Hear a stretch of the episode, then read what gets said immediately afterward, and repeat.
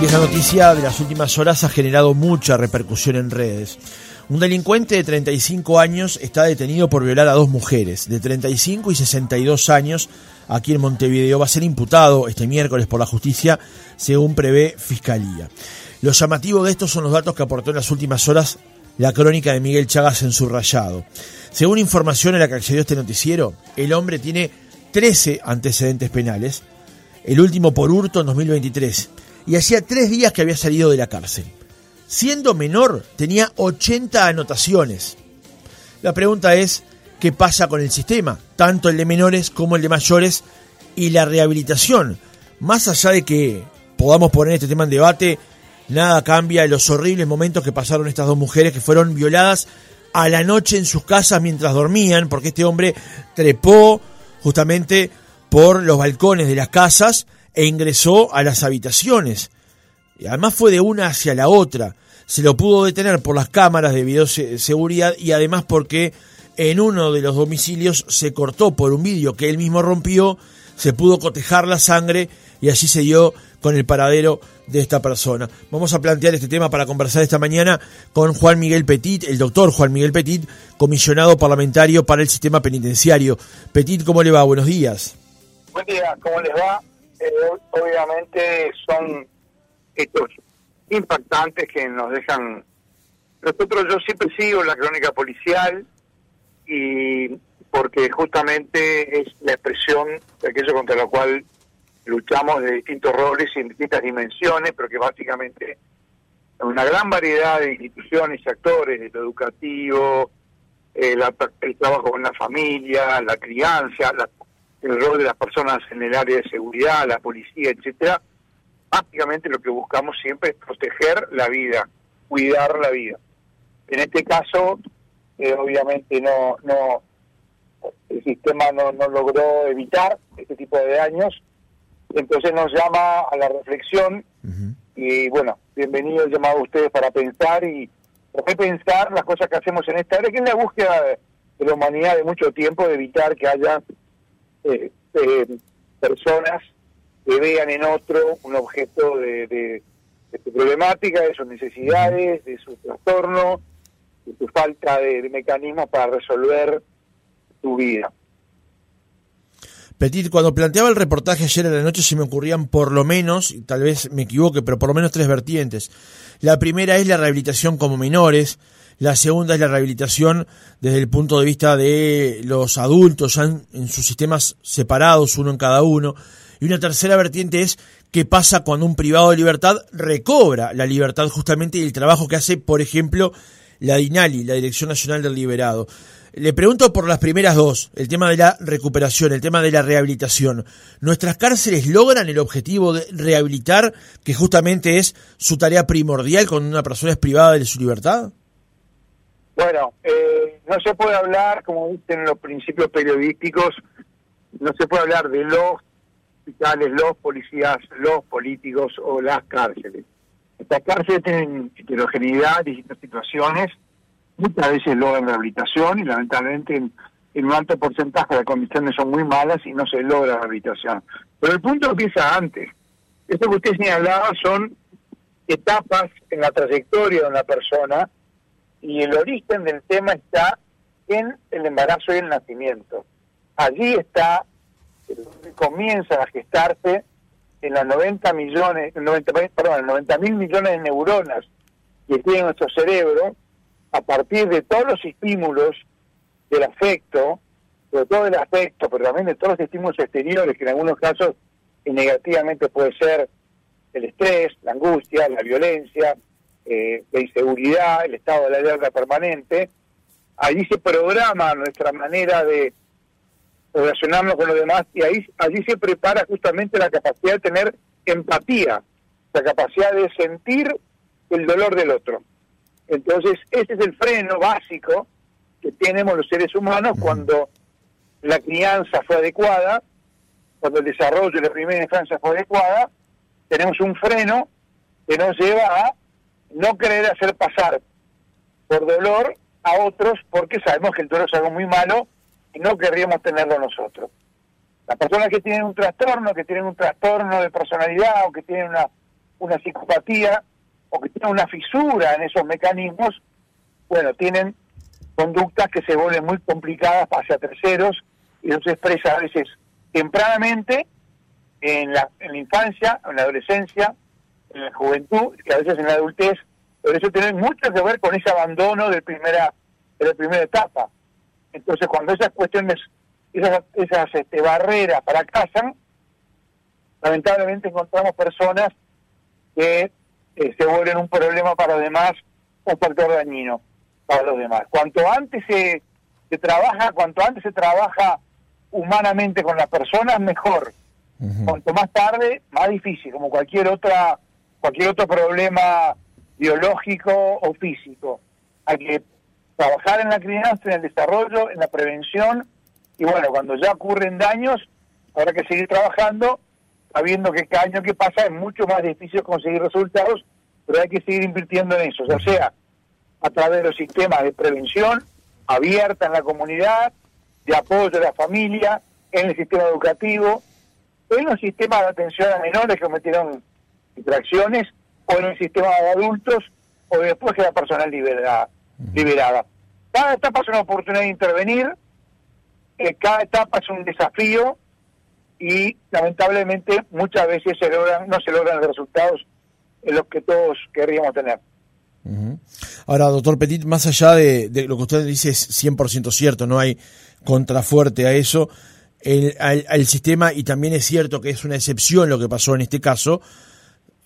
en este caso no, no existió tal proceso de recuperación, digo, porque este chiquilín, esta persona, este, este, este adulto, ya había sido detenido y había estado preso como menor, salió en libertad, volvió a delinquir, ahí ingresó al sistema de mayores y de estar varias veces preso, salía y reincidía. Eh, ¿cómo, cómo, ¿Cómo afronta el sistema estas situaciones en particular? Bueno, yo le puedo decir lo que tengo desde mi perspectiva y lo lo que conocemos de esta situación, que es muy difícil hablar, porque sin conocer toda la trayectoria de vida de la persona, es difícil hablar y aún a veces, aún conociéndola, eh, la trayectoria de vida de las personas tienen aspectos que uno no, no puede no puede entender, comprender, porque resultan misteriosas para las herramientas que todavía tenemos sobre la conducta humana, que es extremadamente compleja. Pero básicamente lo que uno ve es que el sistema que uno imagina, un sistema en el cual haya eh, complementación, conectividad, continuidad de los trabajos, eh, el ideal sería que esas personas que en las cuales se detecta que tienen una tendencia a eh, no dañar a los demás, a no tener empatía, puede haber una continuidad de las atenciones que se dan la atención en la comunidad, la atención a la familia, de la capacitación de esta persona, la atención psicológica, pero atención que muchas veces hay algunos trastornos para los cuales la ciencia de la conducta tiene muchas dificultades para detectarlos y para verlos. En este caso, por lo, la información de prensa, eh, esta persona tenía una, una cantidad de delitos, pero en todo caso eran delitos leves, eran todos delitos de hurto, con lo cual quizás no sonaron las alarmas de la gravedad que el deterioro que fue adquiriendo después o deterioro que van a saber por qué situación y consumo o su deterioro de sus eh, de sus este, mecanismos de contención, de equilibrio, lo llevaron a pegar un salto muy grande cualitativo en el tipo de, de daños que venía cometiendo, porque pasar de un de, del hurto al abuso sexual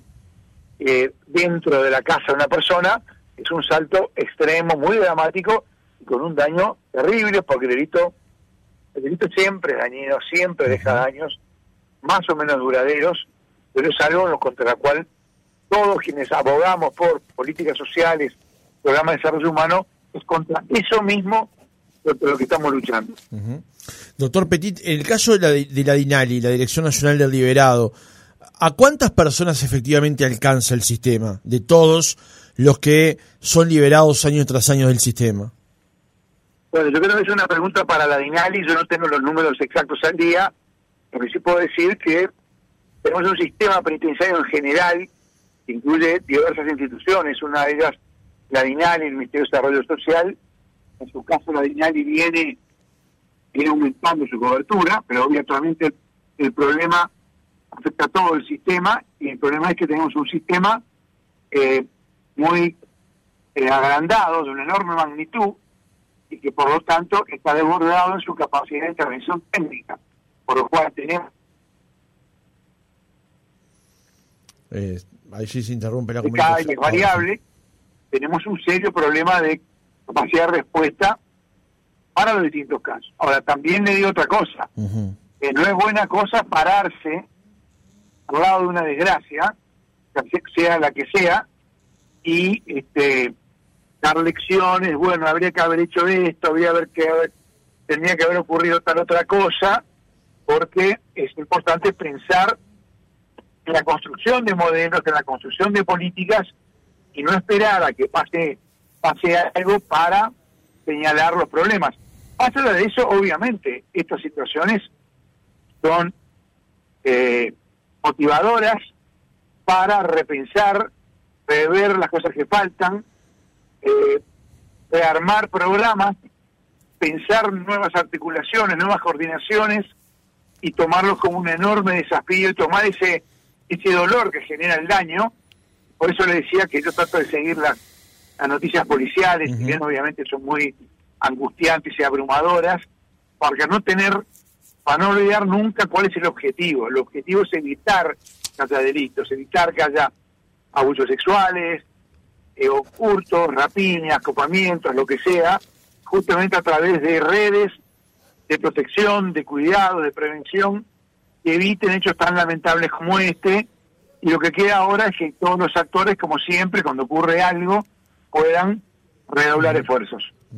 Doctor Petito, una última, más que pregunta, reflexión. Ayer, eh, viendo redes sociales, cuando el noticiero subrayado publicaba esta información de este delincuente de 35 años que violó y robó a dos mujeres en Barrio Sur, tenía 80 anotaciones como menor, a los 9 años cometió su primera rapiña, hacía tres días que había salido de, la cárcel, mucha gente se empezó a expresar con el anonimato y impunidad que justamente dan las redes sociales. Había desde referencias a la LUC, referencias a Bukele, al modo de Bukele que tiene de estar resolviendo aparentemente su situación en, en, El Salvador, por ejemplo también a la campaña del no a la baja en su momento con el referéndum que había planteado eh, Pedro Bordaberry, y también a gente que planteaba que en ciertos casos no había modos de recuperación, que tendrían que haber posturas del Estado aún más radicales. ¿Cómo combatir con estas noticias de por medio esos